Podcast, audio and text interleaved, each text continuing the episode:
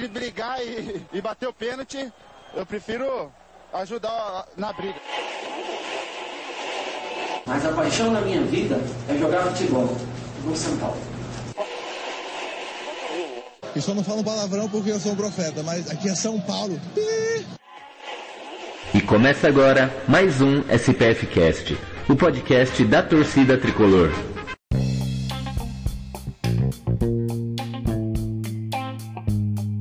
Salve, salve torcida tricolor, começando aqui mais um SPF Cast, nossa tradicional live aqui de segunda-feira. Começando mais um programinha aqui, número 148. Vamos falar de São Paulo, mas antes de começar a São, falar de São Paulo, eu queria pedir encarecidamente para os senhores seguirem o SPFcast nas redes sociais. Estamos no Facebook, Instagram e Twitter, todos como SPFcast.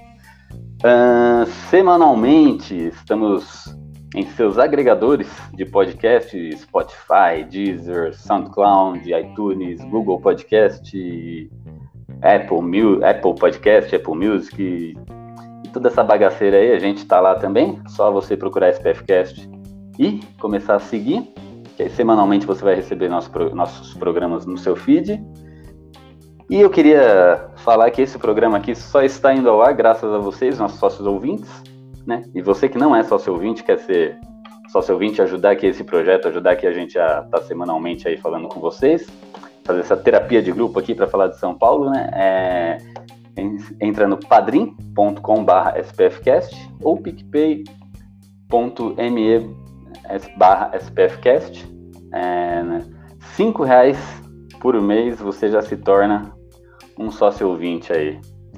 Ó, falando sócio ouvinte, um já chegou, presida. E aí, presida? Mas deixa eu apresentar a escalação de hoje aqui com um ilustre convidado também, mas antes do convidado, deixa eu chamar o, o nosso parceiro velho de guerra aqui, Beto Silva. Beleza, Beto? Salve Gil, salve torcida tricolor. Beto Silva que vos fala. É, vamos lá falar de tricolor, né? Fazer o quê? Cravei aqui que ganharíamos na quarta. Então, logo mais temos mais novidades. Vou cravar mais coisas do programa de hoje. Tô abusado. e é isso aí. E aqui nosso convidado de honra, brilhantando nosso programa, ele, Luca Bop. Beleza, Luca? Salve, rapaziada. Gilberto, prazer estar aqui com vocês. Beleza, depois de uma vitória linda na, no sábado, né, contra o Fortaleza, enfim. Prazer estar aqui com vocês, falar do São Paulo nessa semana tão importante, né? A semana é importantíssima para o São Paulo no ano. Vai ser muito bom, prazer estar debatendo com vocês nessa próxima uma hora aí. Opa, isso aí, prazer é nosso.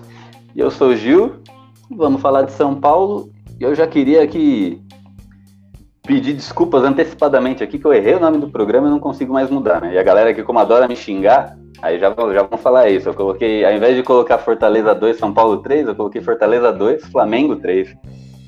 Caguei Nossa. aqui, eu não sei se dá para mudar. Mas tá bom, pelo, pelo menos o São Paulo não perdeu no meu erro.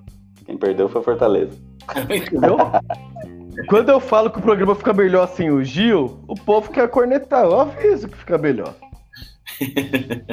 Não tá tem essas cagadas, tá vendo? Agora que eu vi aqui, tá muito bom isso. Vou te falar que até, até, até eu tô acreditando, já que o programa fica melhor sem mim. Mas. e é isso aí. Então vamos começar nosso bate-papo aqui. Vamos. Ah, a galera já tá rindo já nos comentários. Mas tá bom. É... vamos começar falando aqui de Fortaleza 2, São Paulo 3. Nosso jogo do final de semana aí, jogo do sábado. Aqui eu escrevi certo. E o São Paulo foi até Fortaleza para enfrentar o Fortaleza, dono, dono da casa. E foi com um time ali, num, num, não sei se chega a ser misto, né? O Diniz poupou aí uns 3, 4 jogadores. Eu era a favor de poupar muita gente ali. Ele poupou menos do que eu gostaria, né? Tinha gente que não era a favor de poupar, tinha gente que disse que se poupar, se der, às vezes o, o time perde o ritmo e tal. Mas é, aí é questão de opinião, né? Eu sou a favor de poupar. Tenho traumas ainda de 2016, né? O Ganso. É, o, o Balsa não quis poupar ele, o cara machucou, a gente perdeu o jogador mais importante daquela Libertadores ali. Mas beleza. O Diniz poupou Reinaldo, Igor Gomes, quem mais? Luciano. O Luan tava suspenso. Com a Fran, Ele né? colocou um time. Hã? A Fran também, né? Foi poupado. O Juan Fran também. Juan Fran que agora, agora é titular da equipe. E o São Paulo entrou com, com um time mais ou menos misto em campo, né?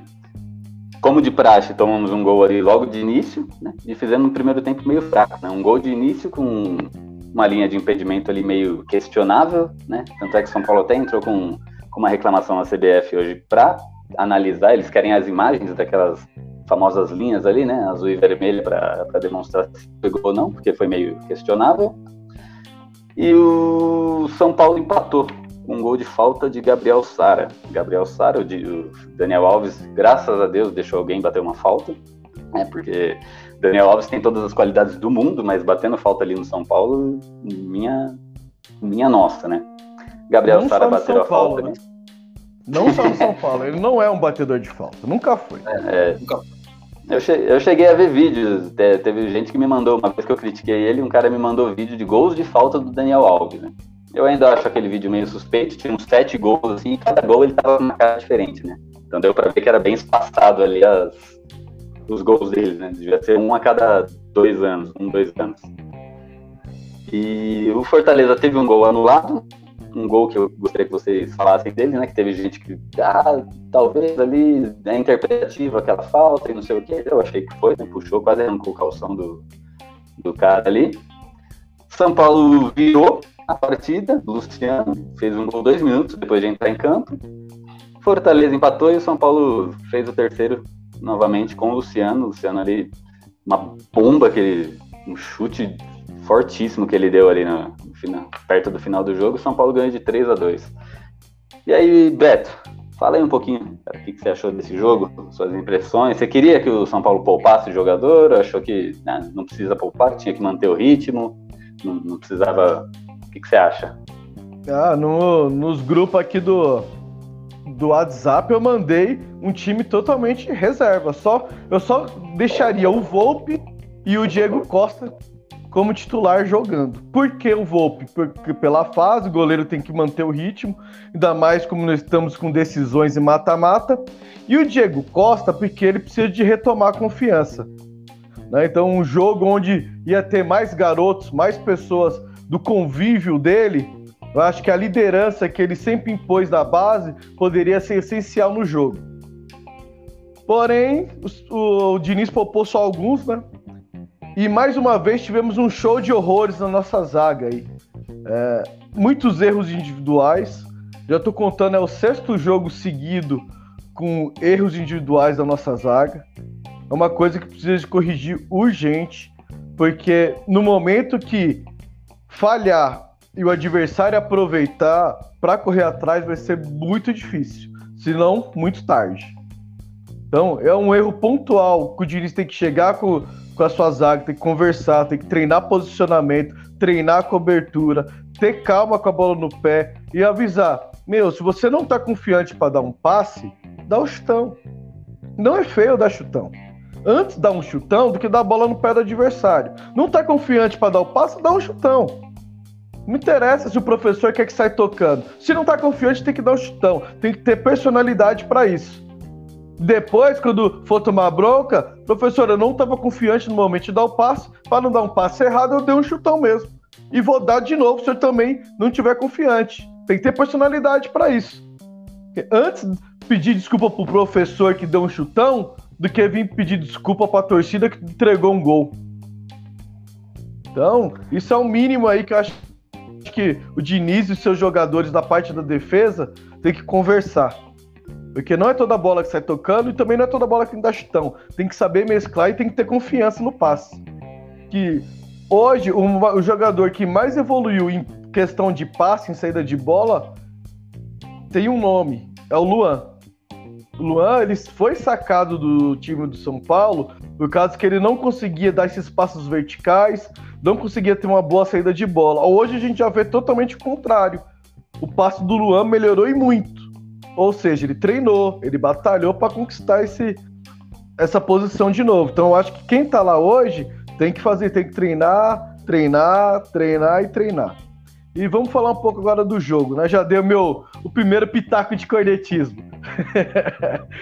É, o jogo foi um jogo aberto, como sempre, né? Jogar, jogar contra o Fortaleza não é fácil, ainda mais lá. Fortaleza tem dois pontas muito rápidos. E pela bola aérea, o Fortaleza, infelizmente, ganhou todas, né? Nos, tanto nos jogos como mata-mata quanto no Brasileirão. Bola aérea contra o São Paulo é um Deus nos acuda. E o Fortaleza tem um jogo aéreo muito forte e fez valer disso, né? Uh, o São Paulo conseguiu os gols de jogadas individuais, jogadas coletivas. Eu acho que o Dani Alves, a gente criticou ele há três jogos atrás aqui, né? Já tivia com a crítica que ele não estava rendendo como meia. Uh, e eu tinha falado, hoje ele não está rendendo, mas a gente não pode esquecer que antes da pandemia, ele era o melhor jogador do Paulista jogando no meio. Não é possível que ele vai. Esse futebol dele vai se esquecer. E tá aí.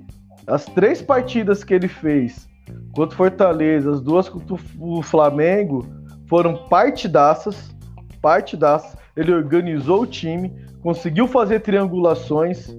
O Sara é fundamental nesse time do São Paulo.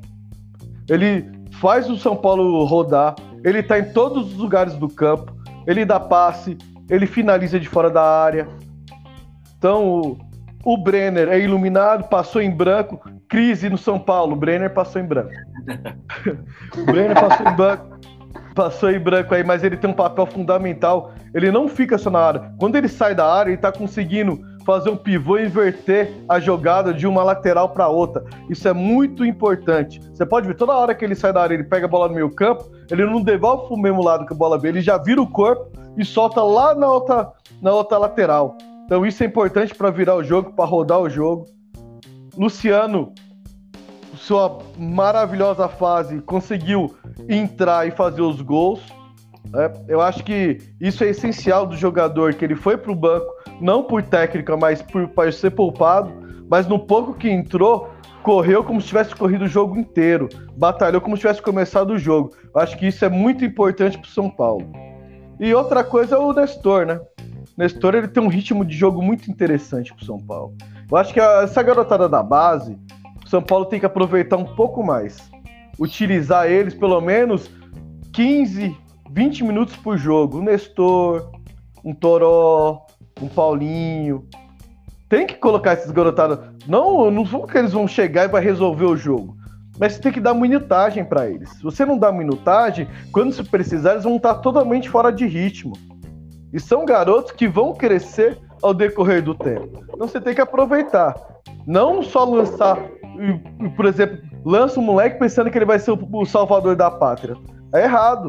Tem que pôr aos poucos para ele pegando confiança. Porque jogar na base é uma coisa, jogar no profissional é outra totalmente diferente. Então, o São Paulo conseguiu fazer um bom jogo aí contra o Fortaleza, né? Saiu atrás, foi buscar o resultado duas vezes. O São Paulo não está se entregando, mesmo saindo atrás do placar. Isso é, é ponto pro Diniz. A gente já criticou o Diniz algumas vezes, mas alguns pontos a gente tem que enaltecer aqui, porque o São Paulo não é um time que se entrega com resultado. A gente passou anos aí, São Paulo tomava um gol e baixava a cabeça e não conseguia reagir. Hoje em dia já não é mais assim.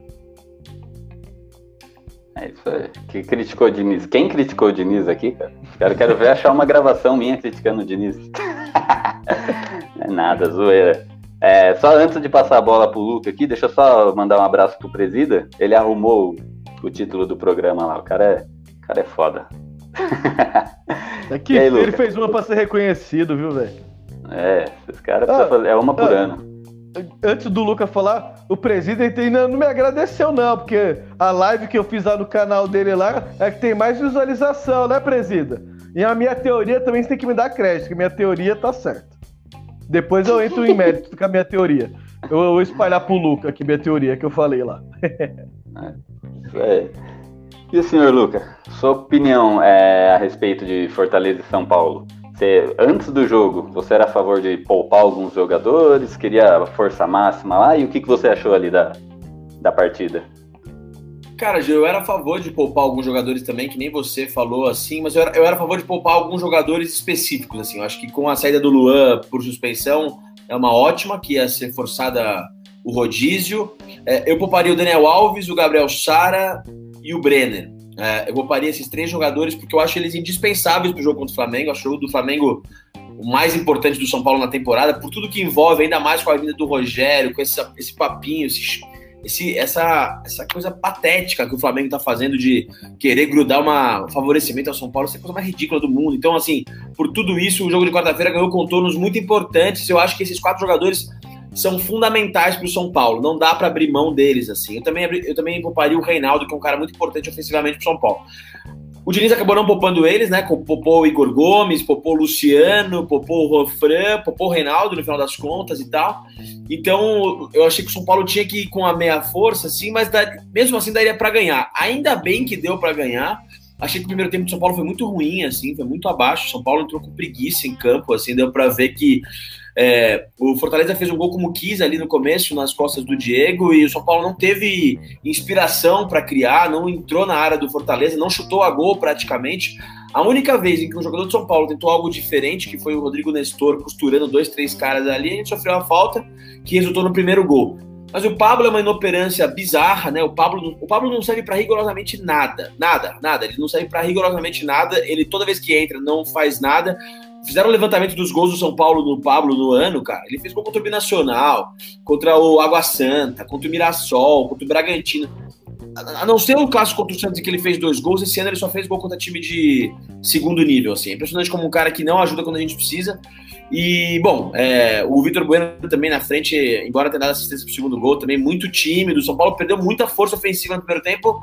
No segundo tempo, voltou aceso com as mudanças, né? Especialmente com a é, entrada do, do Luciano e do Reinaldo, o São Paulo melhorou depois disso e tal. E o São Paulo é muito mais time que o Fortaleza, né? A verdade é essa. Depois que o Rogério saiu do Fortaleza, o Fortaleza perdeu vários jogos, assim. O São Paulo é muito mais time, tinha que ganhar, era obrigação ganhar, mas foi no sufoco de novo. E não precisava ter sido no sufoco. O São Paulo, se tivesse jogado é, de uma maneira mais equilibrada no primeiro e no segundo tempo, teria ganho com mais tranquilidade. Assim. O São Paulo deu chance para o azar. A última bola do jogo, se o Ayrton Paulista é um, um, centroavante de um nível um pouquinho melhor, ele dá aquela casquinha e ele faz o terceiro gol do Fortaleza aos 49 do segundo, 53 do segundo tempo. Então, assim, foi uma vitória na conta do chá ali. São Paulo, importante são os três pontos, evidentemente. São Paulo continua com uma pontuação impressionante no Campeonato Brasileiro. Mas é uma coisa que eu queria até dividir com vocês, ver se vocês concordam. É uma teoria que um camarada de um camarada meu falou e eu acho que explica muita coisa. O São Paulo é um time muito autoconfiante no seu estilo de jogo. Muito, muito. Não abre mão dele de jeito nenhum. Seja contra a LDU em Quito, seja contra o Mirassol no Morumbi. O São Paulo joga da mesma forma, com aquela saída de bola arriscada de alguma forma, com não abrindo mão da posse de bola, não rifando bola quando quer e tudo mais tal. E por essa razão o São Paulo confia que esse estilo de jogo vai dar certo contra qualquer adversário. E aí o São Paulo, contra times notadamente inferiores, o São Paulo entra em campo achando que vai ganhar quando quiser.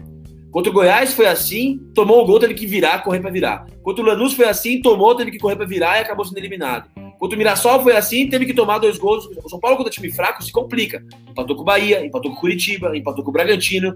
O São Paulo é um time que não. Ao contrário de quando o São Paulo enfrenta um time que é mais forte que o São Paulo, ou do mesmo nível. Contra o Palmeiras, jogou com a faca nos dentes. Contra o Atlético Mineiro, no começo jogou com a faca nos dentes. Contra o Inter, contra o Flamengo. O São Paulo, quando entra, sabendo que vai ter que correr, se aplicar, joga de maneira mais humilde, o São Paulo faz os melhores jogos do ano. E quando o São Paulo tá atrás do placar e joga com humildade, babando em cada bola, o São Paulo vira os jogos. Mas não dá para jogar sempre na conta do chá. O São Paulo tem que entrar com nível de concentração, querendo acabar com o jogo no primeiro tempo. Em vez de tomar um gol e fazer três, faz três, depois toma um, entendeu? Aí você se poupa. São Paulo sempre inverte o negócio porque entra de um jeito meio arrogante, eu acho, de alguma forma, achando que vai ganhar quando quiser dos times mais fracos e sempre se complica. Enfim, ainda bem que ganhou do Fortaleza, foi um resultado importante e estamos com uma pontuação muito boa. É, o Lucas já falou minha teoria. Já disse minha teoria. Então, Fala aí, Beto. Desabafa, desabafa aí, Beto, sua teoria. Já disse. Não, que antes da Sul-Americana, antes de São Paulo estrear na Sul-Americana, tava todo mundo falando que São Paulo tinha que priorizar a Sul-Americana. E eu, eu polemizei, eu falei que não. São Paulo tinha que priorizar a Copa do Brasil do que a Sul-Americana.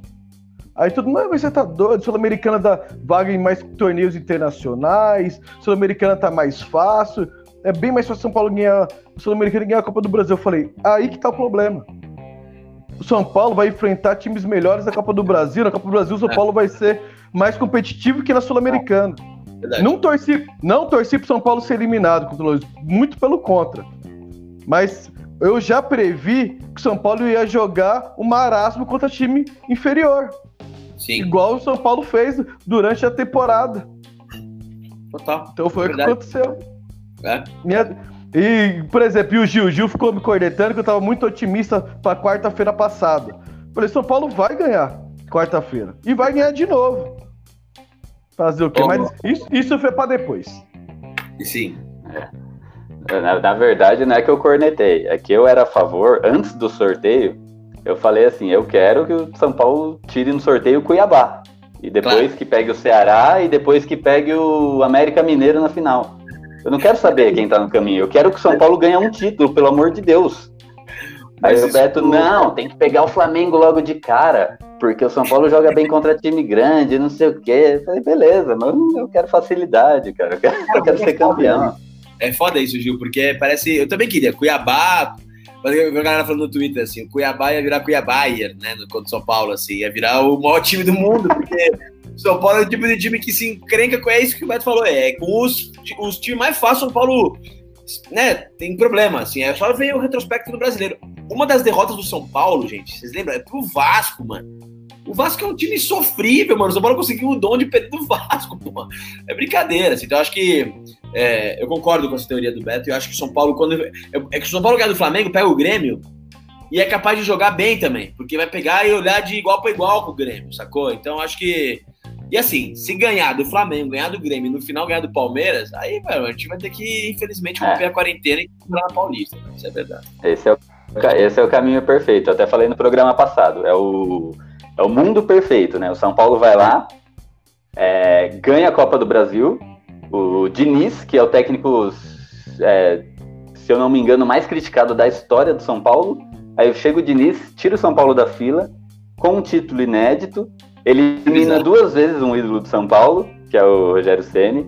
Elimina o Flamengo, que É. elimina o Flamengo, que é o time a ser batido em 2020, né? Porque é, o Flamengo é o maior elenco do, do Brasil, hoje, hoje financeiramente falando, e é o atual campeão de tudo, né? O atual campeão do brasileiro e o atual campeão da Libertadores. Elimina o bicho papão, né? Do ano, vamos dizer assim, tira o Grêmio e ganha a final em cima de um rival paulista. Cara, Tira o Grêmio é perfeito. da competição, né, cara? O Grêmio é um dos maiores. É o Cruzeiro e o Grêmio. Então pega um time copeiro, ganha e depois ganha no final do Palmeiras. Isso vai ser lindo de morrer, né? Então, mano, é coisa pra fazer um livro, um filme isso daí. É, Se mas é, acontecer, cara. é isso mesmo. Ou poderia vir o Inter também, pra vingar a Libertadores de 2006. Nossa, é mesmo. E 2010 também, né? Os caras estão entalados, mano. É, mesmo. os caras tá entalado. Os caras tá, os cara tá entalado. Os caras tão tão entalados que eles ficam forçando rivalidade, cara. Eu tenho um amigo que é colorado. é, Toda hora ele me chama pra me zoar alguma coisa. Eu falei, mano, vai se preocupar com os gremistas, caralho. Não, Esquece ninguém- nós. Ah, mas e os, e os sobes? E os sobes?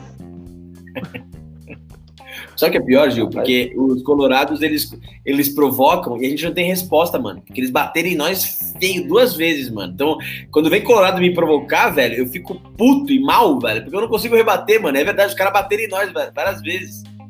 Eles estão engasgados com, com o Internacional. É. Mas beleza, ô Beto. Então já fala aí. Fortaleza e São Paulo. Quem, quem foi seu ponto positivo aí e o negativo? Seu bola cheia e bola murcha dessa partida aí. Ah, cara, a bola murcha vai ser pro Diego Costa, né, cara? Hum, Infelizmente, cara, ele tá errando demais. Tá- Todo jogo tem um gol na- de falha individual dele, cara. Então já são seis. Seis jogos aí. Eu acho que é normal o garoto da base oscilar no, no principal, é normal. Só que aí os, mais experientes, o técnico tem que conversar, tem que dar tranquilidade para esse jogador. E a gente não tá vendo isso. São seis jogos seguidos. Então, felizmente vai ser para ele aí. Tem muito potencial, mas falta um pouco mais de calma para ele voltar a fazer grandes partidas como ele já fez com a camisa do São Paulo.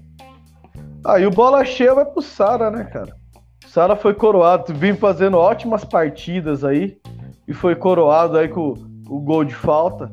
Personalidade, perdeu para o ímpar, mas foi lá, bateu e conseguiu fazer o gol mesmo sem muita distância, então meu bola cheia vai pro Sara. Apesar que o Ah, Luciano já entrou resolvendo, mas vou deixar pro Sara. Aproveitando um ponto que você falou aí, né, do Diego. O Di- Diego é nítido que ele tá falhando muito assim, algumas vezes decisivamente. nos últimos jogos. Qual seria a sua solução para isso? Solução Beto Silva. Você colocaria o Léo no lugar dele? Ou deixaria aquela zaga antiga, Bruno Alves e Arboleda? Ou deixaria o moleque mesmo para ele pegar a casca aí e melhorar seu futebol? Não, a, prime a primeira foi o que eu falei aqui no começo do, do programa. Você tem que dar tranquilidade para ele tomar algumas decisões que é fora o técnico. Por exemplo, saída de bola. Se não tá confiante, dá um chutão. Atacante, recebeu nas costas, amigo, você é zagueiro. Mata a jogada. Mata a jogada. Não conseguiu pegar na bola? Faz a falta. Mas não deixa o cara ir lá cara a cara com o goleiro, não. Alguém tem que matar a jogada.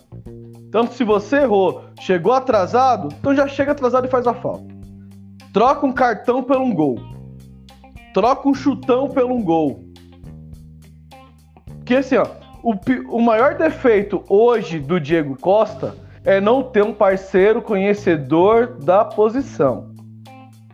Bruno Alves é um bom zagueiro, Arboleda é um zagueiro até que regular, mas não tem um conhecedor da posição. O Breno, quando o Breno surgiu, tínhamos zagueiros. O Miranda, o Miranda quando começou no São Paulo já parecia veterano, é um conhecedor nato da posição. Hoje ele voltando para o Brasil, eu traria ele não para ser titular, porque eu não sei com dois zagueiros se ele consegue jogar como titular em alto nível pela idade. Com três zagueiros, sim, mas com dois eu não sei se ele conseguiria jogar. Mas ele ali, para dar conselho, para mostrar o caminho, onde corta caminhos do campo, porque você tem que cortar caminho. O grande jogador corta caminho pelo campo. Ele não corre errado. É muito difícil você ver um grande jogador correr errado. Olha o Cristiano Ronaldo, por exemplo, exemplo de atacante. Sempre está bem posicionado. Por quê? Corta caminho. O Brenner. Por que, que o Brenner está sempre posicionado? Corta caminho. Corre certo no campo. Isso é o que está faltando pro Diego hoje. Ele tá correndo errado, tá se posicionando errado. Então, um jogador experiente. O próprio Lugano. O Diniz poderia chamar o Lugano. Lugano, vem aqui, meu querido. Já você não faz parte da comissão técnica do São Paulo, tô precisando de você agora. Dá uns conselhos, aconselha esse garoto, pega ele, apadrinha ele. Dá uns conselhos pro garoto, posição, quando tem que dar no meio do adversário, como tem que provocar o adversário. O São Paulo falta malícia também.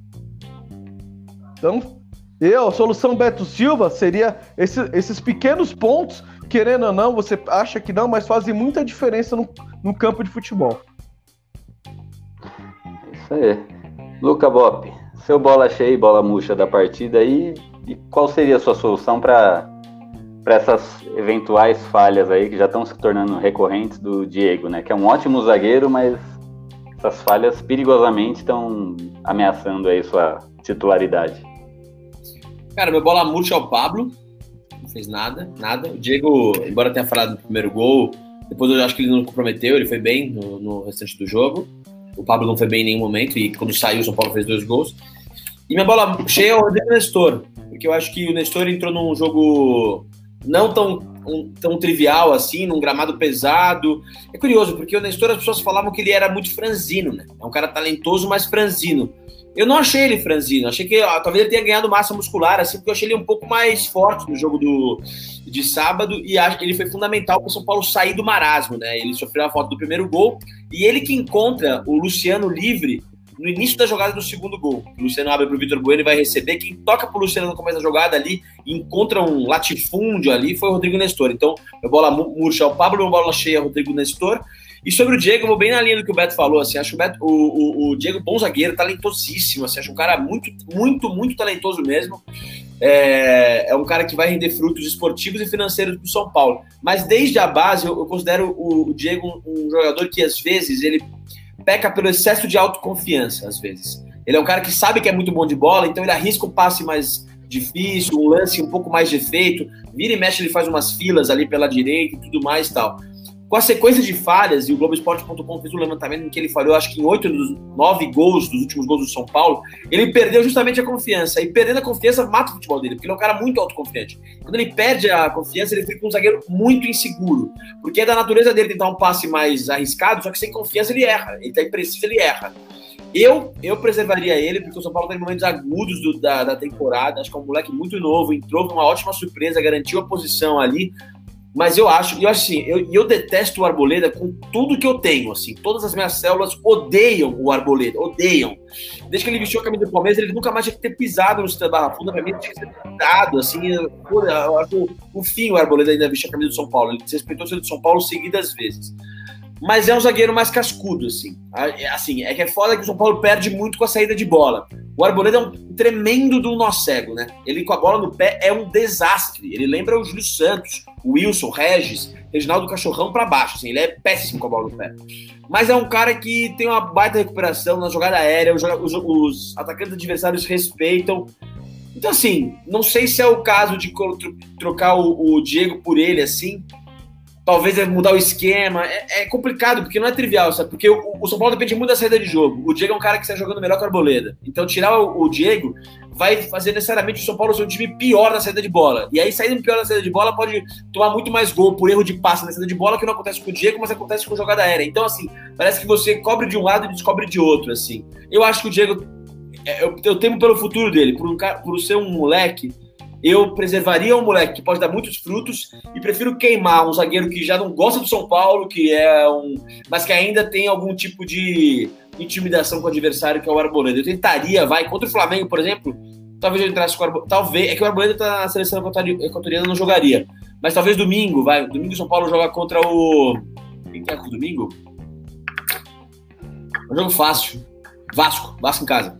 São Paulo joga contra o Vasco em casa. É. É, é, é fácil, né? São Paulo é difícil, mas assim, não só Mas acho que o jogo do Vasco, assim, põe o Arboleda, sabe? Talvez, assim. Eu concordo com o que o Kure Gikuri escreveu aqui, que o Arboleda não dá mais. Mas já que tá lá, prefiro preservar o moleque que é talentoso e testar o, o Arboleda contra o, o Vasco da Gama. Não sei o que vocês acham. Ah, o, é isso aí. Essa, essa... Deixa eu só. Quer falar, Dido? Depois eu complemento. Não, fala aí, fala aí que eu, quando eu falar eu já vou fechar. Fechou. É, é, isso que você falou tem total sentido. Eu acho que o brasileiro ele tem 38 rodadas para isso. Se você, nós não temos um elenco grande, mas temos alguns jogadores que podem descansar outros. Por exemplo, o Arboleda é um que ele pode jogar um jogo do brasileiro. O Léo é outro que pode descansar o Reinaldo no brasileiro. O Nestor é outro que pode descansar o Dani Alves, pode descansar o Luan, tem o Tietê também, tem o Hernandes também. Então, eu acho que tem que rodar um pouco o elenco no brasileiro em alguns jogos. Não todo o elenco, porque aí você mata tudo que o time está construindo. Mas como estamos jogando mata-mata e pontos corridos, muda a filosofia de jogo para jogo. Querendo ou não, muda. São competições totalmente diferentes. Eu acho que você pode fazer é, essa mescla aí, só que tem um porém. Eu vou citar aqui o São Paulo do Rogério. O São Paulo do Rogério, do início, São Paulo fazia seis e tomava três. São Paulo fazia quatro e tomava dois. A mídia esquecia o que fazia, preocupava só o que se tomava. Rogério arrumou a zaga. São Paulo parou de tomar gol, mas também parou de fazer. Enquanto o time do São Paulo está produzindo mais do que está tomando, eu acho um pouco arriscado desses jogos de mata-mata você mexer na estrutura da. Da estrutura não, mexer com peças da zaga. Eu acho que você pode corrigir isso com um posicionamento do que você mexer peças, por exemplo, no mata-mata. No brasileiro eu concordo, é bom, dá para preservar o garoto. Mas no mata-mata, pelo que São Paulo está produzindo hoje, eu não tiraria. Eu tentava corrigir posicionamento, na conversa, em demonstração, em vídeo e não mudando peça. É, eu, eu achei legal o que o Luca falou, que inclusive parte foi o que eu falei alguns programas atrás.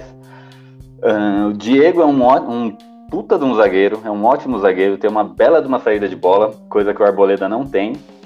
Só que ele vem falhando e ele é novo. E aparentemente, a cada falha, ele fica mais uh, qual é a palavra? Ele Ansioso, fica mais sem confiança. É, inseguro. Inseguro. E, e, e, o Luca falou exatamente, eu temo pela carreira dele. Eu falei isso no pós-jogo que a gente fez de Fortaleza e São Paulo, no segundo jogo da, das oitavas da Copa do Brasil. Porque o São Paulo estava ganhando sossegado aquele jogo, de 2 a 0 e o Diego falhou feio, não foi uma falha de posicionamento, foi uma falha de desatenção mesmo, falhou feio. São Paulo tomou um gol tomou um empate, foi para os pênaltis. É óbvio, o time tem sua parcela de culpa, mas a dele ali, né, foi meio que direta. Chegou na hora dos pênaltis, ninguém perdia. E antes de. Eu, quando eu vi que começou. Num, é, todo, ninguém perdeu o pênalti, eu falei, vai chegar uma hora que ele vai bater. E o moleque vai estar tá, tá sem confiança, ele tá, já tá na cabeça. Você acha que não? Pô, eu que, por minha causa, o time tá aqui nessa situação. E foi que foi que foi até que ele bateu. Então, se ele bate aquele pênalti e erra, eu acho que a carreira dele tinha acabado ali. Né? Tipo, ah, eu, eu acho que né, ele já dali ele ia para o banco, do banco ele ia ser esquecido, do esquecimento ele ia jogar no Portimoense, no naqueles times de segundo escalão da, de Portugal. Cara. E, e tá em tempo disso acontecer ainda, né? Eu bater na madeira, né? Mas Pô, se, se, alguém não chegar ali e, igual o Beto falou, o Lugano, o Diniz, o Raí, o Raio que o parta, alguém tem que chegar nesse moleque e acertar isso que tá acontecendo. Porque a gente vai para umas é, quartas de final, depois, né, tomara a semi e depois tomara a final. Imagina, a gente perde um jogo desse, o sonho ali do, do título, né, que, da Copa do Brasil, que há tempos não, não esteve tão perto, cai na mão de um erro de um moleque, mas não é um erro pontual ali, é um erro que já vem acontecendo. Porque uma coisa é um erro pontual, uma coisa é o Rogério soltar a bola na final da Libertadores em 2006, sendo que ele jogou a, o torneio inteiro bem. Agora outra coisa é o o goleiro do Liverpool lá, que vinha falhando, falhando, falhando, falhando, e chegou na final contra o Real Madrid e soltou aquela bola. Então é, é complicado. Aí você não põe na conta do jogador mais esse erro, você põe na conta de quem deu continuidade e não acertou esse erro. Né? E o erro tá aí para todo mundo ver, né? É só corrigir. Né? É. É. Não é possível que a, que a gente aqui, três caras no, no, sofá de casa aqui tomando uma breja, tá vendo isso e o pessoal lá não tá vendo. Eu já vi então... gente chamando o, o, Diego de o novo Lucão, cara. Tão injusto, né? Não, é injusto. Não, não pode. Já vi gente chamando dele, e não foi uma vez, cara. Vi algumas pessoas falaram, é o novo Lucão, é o novo Lucão, é o novo Lucão. Isso é tipo, cara, é, é uma injustiça e não manjar nada de futebol, né, mano? Não é a mesma coisa, mesma coisa quando o povo fala que o Volpe é o Sidão de olho azul. Isso. Porra. Não, é os corneteiros de plano. Esses caras são mais corneteiros que o Beto. Esses caras te deixam no chinelo. Corneteiro, corneteiro, tudo bem, mas tem que saber de futebol, velho. Tipo, você é, pode cornetar, tem mas que tem que manjar no jogo, tem que jogar bola, tem que saber do bagulho. Senão você, você só fala bobagem. Por exemplo, Exato. eu tenho uma opinião impopular, assim, mas a galera me. Eu acho o Luan, sempre achei, sempre achei. O Luan muito mais jogador que o Liseiro, mas muito mais, nem comparação. Mas nenhuma. É que o Liseiro tinha hype, mano. O Liseiro é tatuado, brinquinho, ah, bonitinho, já no cabelo, caralho. E o Luan chuteira preta, jogando simples, ele faz o simples. E cara, a joia de cutia é o Liseiro. Porra nenhuma, joga, nunca jogou, nunca entregou 10%. Se o Liseiro faz essa sequência de jogos que o Luan tá fazendo, ele seria capa de jornal, entrevista em todos os programas esportivos. Ninguém fala do Luan, mano. Ninguém fala do Luan, velho. É impressionante, cara. Então, tipo, você precisa saber do jogo. Se você sabe do jogo, você sabe que o Volpe não é o Cidão de Olho Azul e sabe que o Diego não é o novo Lucão. Exatamente. E o Luan. É um ótimo ponto o, esse aí o Luan, assim, ó, eu, eu gosto muito de assistir jogo, principalmente no estádio, porque na TV é ruim, porque a TV só acompanha onde a bola tá. Eu gosto de ver o posicionamento, cobertura, eu observo tudo isso. O Luan, é, eu achava o Jusilei um baita volante. Eu não gostei quando o São Paulo contratou, mas quando eu vi ele jogando, um baita volante. E o Luan começando, eu vi entrevistas e ele falando que ele estava aprendendo muita coisa com o Jusilei. Hoje eu vejo a cobertura, é. as coberturas que o Luan faz, eu vejo o Jusilei rápido, cara. Jusilei bom. Não, eu, olha só, o, o, o Jusilei, o Jusilei, ele sabia usar o corpo, sabia proteger, tinha uma puta noção de cobertura, mas não tinha velocidade que tava pesado. Teve uma época que jogou bem, né, Beto? Teve um Teve semestre época... que jogou pra cacete, depois foi um lixo total, mas uma época foi muito boa. E, então, o Luan hoje, ele mesmo daquele tamanho que ele tem, ele consegue se impor com o corpo dele. Eu acho que um jogador de futebol, para ele ser completo numa posição, ele tem que saber usar tudo que ele tem na sua volta. Que é a bola, é, o espaço e é o corpo. O Luan, ele não é um jogador alto, não é um jogador forte, mas ele não pede dividida. Não. Ele consegue proteger a bola muito bem. Passa melhorou, melhorou muito o passe.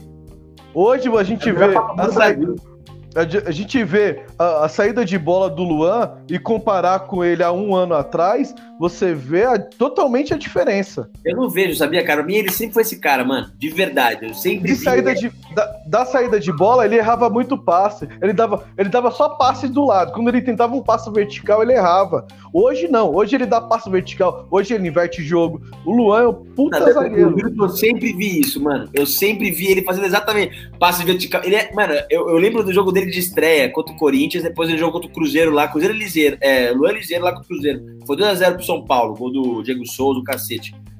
Mano, o, o Luan, velho, ele jogava muita bola. É que falam que ele se perdeu disciplinarmente, que ele ficou menos assim e tal. Mas, cara, eu, eu sempre achei esse, esse, esse jogador que ele é hoje, assim, sabe, velho? Eu sempre achei. Quanto o Palmeiras, mano, ele deu uma inversão de jogo de 50 metros, lá Felipe Melo, velho. Cabula. Acho o moleque, acho que de verdade, o mais pronto de Cutia. Pronto, pronto que subiu e estava pronto, assim, eu acho que é ele ainda. Acho que o Igor Gomes oscilou. O Gabriel Sara começou muito mal. Foi bizarro que ele começou a Gabriel Sara. Ele errava. Ele tava, ele mas ele estava fora de posição. Ah, ele não é, nunca foi segundo volante. Exato. Ele, ele sempre foi o terceiro homem de meio campo. Ele nunca foi o volante. E outro, ele estava jogando na, na, esquerda, né? Que era onde jogava na uhum. base. Mas, cara, tá na cara que o jogo dele é na direita. Na cara que o jogo dele é na direita. É isso aí. Então, chega de falar de brasileiro agora.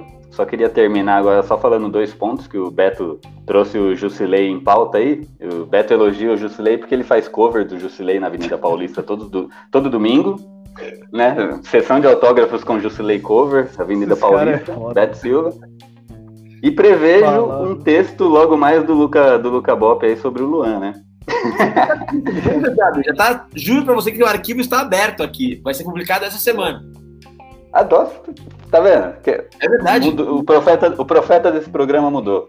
É verdade. Mas falando, fal... tá aberto já, já, tá, já tem algumas coisas escritas. Pedi dados do dados SPFC também, inclusive para endossar algumas coisas. Tá pronto. Que coincidência, Gil, porque essa semana vai pro ar. Tá vendo? E é isso aí. Então, Beto, já vamos, vamos fechando aqui, cara. Já dê suas Boa. considerações finais, seu, seu alô, seu tchau. Eu queria agradecer aí nossos ouvintes que ficam aí escutando nossas baboseiras aqui. Agradecer o presida que teve que corrigir o erro do Gil aí no começo do programa. Gil Juvenil. Ao Luca aí que ajudou bastante aí nos argumentos de hoje. Sempre bom nossos convidados aí, sempre vem agregar bastante aqui com a gente. É sempre um papo bom, descontraído, aquele famoso papo de boteco de torcedor para torcedor. Tamo junto e fica aí o cornetismo mais uma vez concluído. E quarta-feira vai ser só alegria. Tamo junto. Fui! E é isso aí. E hoje um programa bem descontraído, muito bom, com o Luca participando com a gente aqui. Queria agradecer ele, já agradeci pessoalmente, pessoalmente via internet, né? Mas deixar aqui o agradecimento final. Valeu, Beto, valeu quem acompanhou ao vivo, valeu quem tá escutando via podcast. Essa semana aí vai achar estranho um programa aí caindo no feed, né? A Cueva, não sei o que, não sei o que lá. Vamos ver o título que eu vou dar. Cueva é um de nós. Vai ser o título do programa. o pessoal vai achar estranho, mas na hora que eu vi vai entender. É, né? é bom a gente ter um bate-papo. Cueva aqui. é ou foi um de nós? é, exatamente. É bom a gente ter um papo assim fora da, da atualidade, assim que é legal, é, é bacana. E é isso aí. Então, agradecendo todo mundo. Então, semana que vem a gente tá aí.